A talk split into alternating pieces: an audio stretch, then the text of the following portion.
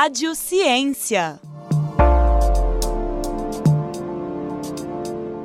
Olá, sejam bem-vindos a mais um episódio do Rádio Ciência. Meu nome é Danilo e hoje nós vamos entrevistar a estudante do curso de Medicina da Universidade Federal de Ouro Preto, Laene Abreu Schreiber, colaboradora do projeto que iremos abordar hoje, o PROCAI. Seja bem-vindo, Laene. Muito obrigada pelo convite. É bem importante, né, a gente divulgar a ciência. Acho que essa é uma ótima forma. Obrigado. Laene, antes de iniciar a nossa entrevista, eu gostaria de te agradecer por ter aceitado né, o convite aqui de participar do Rádio Ciência da Rádio FOP. E fale para nós é, o que é o projeto Procai e qual é o seu objetivo. Então, o Procai ele tem duas partes é, a parte científica em si e a parte social. A parte científica, que é a mais é, visível na competição, afinal é uma competição de biologia sintética, é a parte que a gente pretende, a gente construiu é, um início de um projeto de pesquisa que é sobre um novo tratamento para parasitoses baseado em usar lactobacilos geneticamente modificados para tratar essas verminoses enquanto cura o dano provocado por elas, porque os fármacos atuais eles só atuam eliminando o verme. Então, o paciente, né, a pessoa contaminada, ela continua com os danos causados pelo verme, mas não não tem nada que ajude a restaurar. Então, por exemplo, em comunidades carentes que têm altas taxas dessas doenças, eles são incentivados, né, a tomar esses fármacos, mas eles não não têm nenhum tratamento a mais. Então, o verme é eliminado, mas eles continuam com os danos no intestino. Isso prejudica muito, principalmente na questão de nutrição. E já é uma comunidade afetada por subnutrição nutrição e desnutrição. Então, a gente tentou abordar essas duas áreas, da eliminação do verme e do tratamento dos danos. A outra parte, que é a parte social, a gente trabalhou com várias atividades educativas. A gente também trabalhou em parceria com a ONG Amigos de Minas. Fomos para o norte de Minas, né, em São João das Missões. E lá a gente visitou a comunidade indígena Chacriabá. É, a gente entregou algumas atividades educacionais para as crianças, para os professores. E também a gente entregou as doações junto com a ONG. E como que foi esse contato com as comunidades indígenas? Relata um pouco pra gente. Foi um contato incrível. É claro que a situação é triste, mas foi importante pra gente, né, reconhecer qual que é a realidade da nossa, dos nossos povos originários, né? Porque a gente não tem isso é, no dia a dia. É um povo muito apagado da história. A gente não tem notícia nas mídias é, sobre a real realidade que eles vivem. E a comunidade Chacriabá, por exemplo, eles sofreram muita repressão. Eles, a língua deles é considerada quase extinta é, em muitos lugares. É, a cultura também sofreu um apagamento muito forte. Então a gente inclusive tentou a partir dessa visita trazer um pouco da cultura indígena para a competição, que é uma competição de visibilidade mundial, para que a gente possa tentar é, reverter esse quadro de apagamento. Ok. Laene, o que seria a biologia sintética? Então, a biologia sintética é uma área da biotecnologia, uma área incrível. Ela é como se fosse uma engenharia genética, só que mais elaborada. É a biologia sintética, a gente trabalha engenheirando sistemas vivos, sistemas biológicos. Então é, a gente até brinca sobre ser biohackers. Então, basicamente você consegue pegar as partes biológicas, né, os genes como se fossem partes de um computador e montar um sistema vivo para cumprir uma função específica, né, do seu interesse, em prol, por exemplo, no nosso caso, em prol da eliminação da doença e tratamento dos danos. Então, basicamente é isso. Você engenheira sistemas vivos. Você pode até mesmo criar do zero. É claro que é uma tecnologia ainda está sendo desenvolvida, mas seria possível criar, por exemplo, um organismo do zero usando isso. Laine, o que levou a equipe a escolher trabalhar com os lactobacílios, as bactérias probióticas?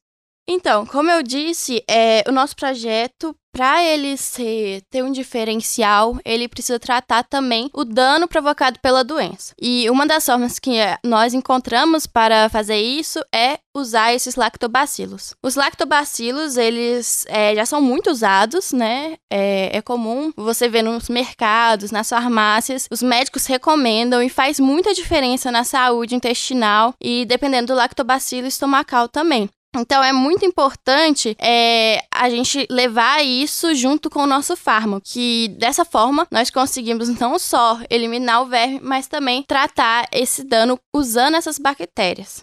Ótimo. Voltando a falar um pouquinho sobre biologia sintética, vimos que por meio da biologia sintética, vocês pretendem criar, portanto, uma alternativa em relação à quimioterapia preventiva. Como essa alternativa vai ocorrer? Quais serão os benefícios, Laene, para a população? É, os fármacos atuais, eles já são muito usados, não só por nós humanos, mas também pelos animais. E nos animais é muito mais recorrente esse uso, né? No caso de bovinos, animais é, usados para alimentação. E nesses animais, a gente já começa a perceber um aumento da resistência. E isso é um sinal muito importante que deve ser percebido pela ciência e deve ser começado a trabalhar. Porque, assim como a gente está numa situação complicada com as bactérias, é, isso é, começar a acontecer com os vermes também é problemático. Então, o nosso é, método é um método que não existe ainda, é um método usado a partir da biologia sintética. Então, ele ia atuar como uma alternativa aos fármacos atuais, é, ajudando nesse problema problema da resistência. Então, nesse caso, seria muito importante, principalmente a longo prazo. É claro que o nosso projeto de pesquisa não está pronto e o fármaco não vai estar amanhã nas farmácias, mas a longo prazo, talvez quando esse problema de resistência for aumentando, essa nova alternativa vai ser crucial para isso, né? Entendido. Esse projeto trabalha em conjunto com um desenvolvimento de hardware, um bioreator de baixo custo. O que seria esse bioreator e como ele vai colaborar no projeto? O bioreator que foi inclusive ganhador do prêmio de melhor hardware da competição inteira. Ele é basicamente um, uma forma de cultivar é, organismos. Na biologia sintética, nós sempre usamos organismos e eles são a principal, né? A chave, a gente chama de chassi para é, a nossa, nossa pesquisa, é, a nossa ideia. Então, eles são muito importantes e principalmente os micro-organismos modificados, eles precisam de muitas especificidades especificidade é, para o cultivo. Então, esse bioreator, com ele você consegue controlar os sistemas, você consegue ter é, a real medida e em tempo real de como está o sistema de cultivo. Então, por exemplo, você consegue ver o pH, consegue, por exemplo, é, esse bioreator, ele também é, pode ser acoplado um sistema de luz que faria ele também é, ser usado, né, ser, virar um fotobioreator e ser usado para micro-organismos que são fotossintetizantes. Então, ele é super moldável, ele é um bioreator IUI, então a pessoa pode montar, pode mudar algumas coisas, é, pode ir aprimorando ele, e tudo isso com um custo incrivelmente abaixo do mercado. E é uma tecnologia muito, é, vamos dizer, o bioreator normalmente é muito avançado a tecnologia, por isso é muito caro. E fazendo dessa forma, é, facilita muito a vida do pesquisador, porque ele consegue abaixar o custo da pesquisa e ter melhores parâmetros para ter uma noção da ciência, né, do cultivo do microorganismo que ele usa. Como ele vai ajudar o nosso projeto seria nessa parte dos parâmetros, porque a biologia sintética é uma ciência cara. E como que a gente vai é, criar uma solução com biologia sintética, sendo que as opções atuais são incrivelmente baratas? É, a nossa opção ela tem um diferencial claramente, mas para ela competir com as opções atuais, ela precisa baixar o custo. E para isso, esse bioreator entraria com nós descobrindo o melhor parâmetro para o nosso lactobacilo. Então, os melhores parâmetros é fazer o cultivo ser mais eficiente e logo é, ter o menor custo. Entendido. É, a equipe, você falou já por duas vezes sobre competição ao longo da entrevista, e sabemos que a equipe participou em recentemente de uma competição, a AGEN, a qual foi ganhador em medalha de ouro pelo projeto Procai.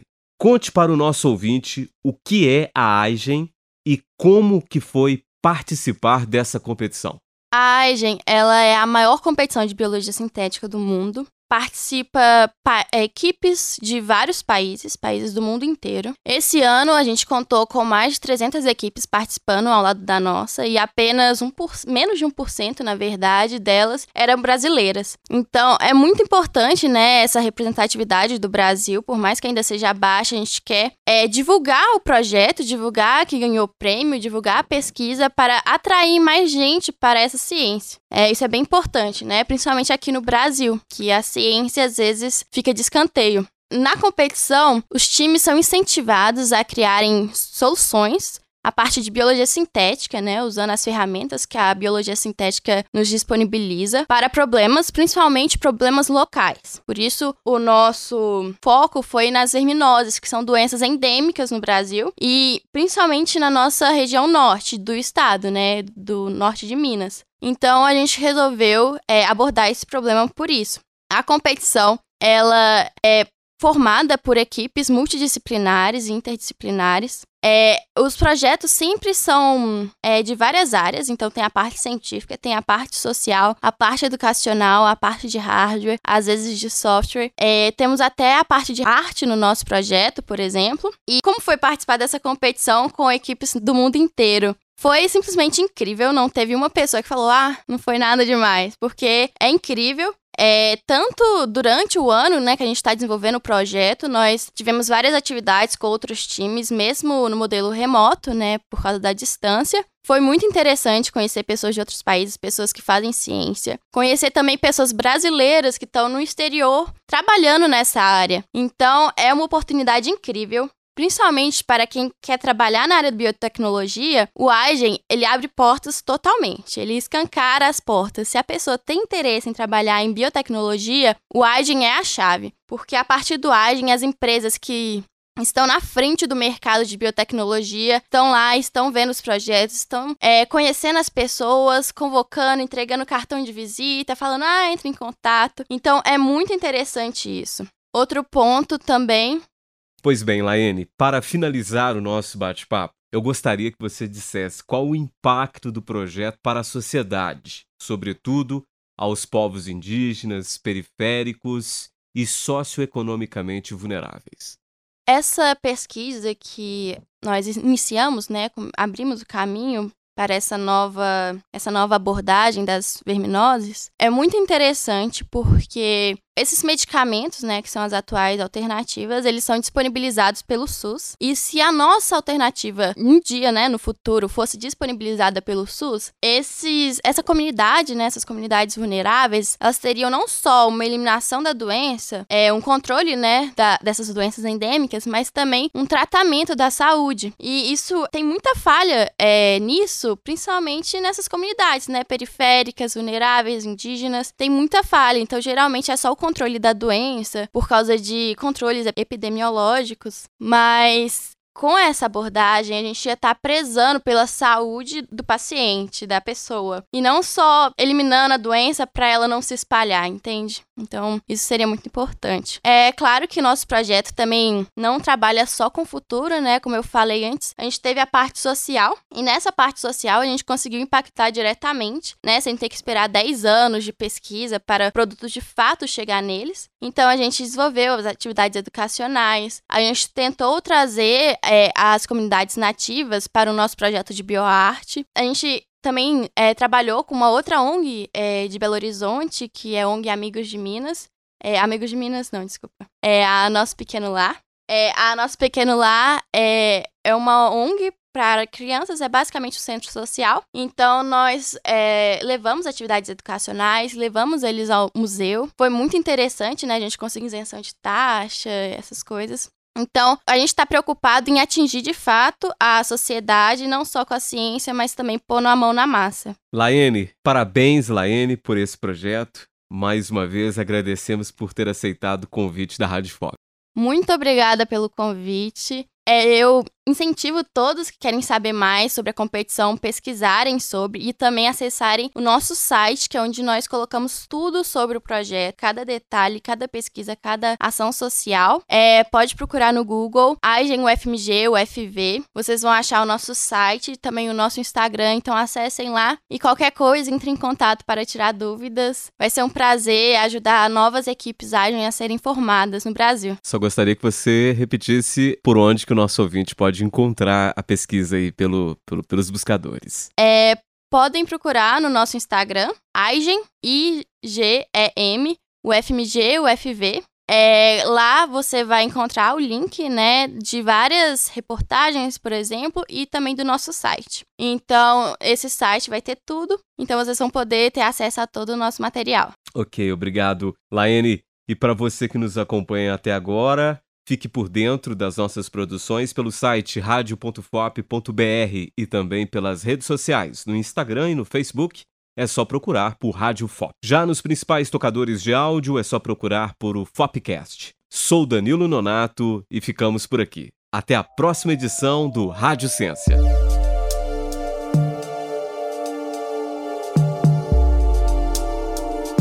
Rádio Ciência.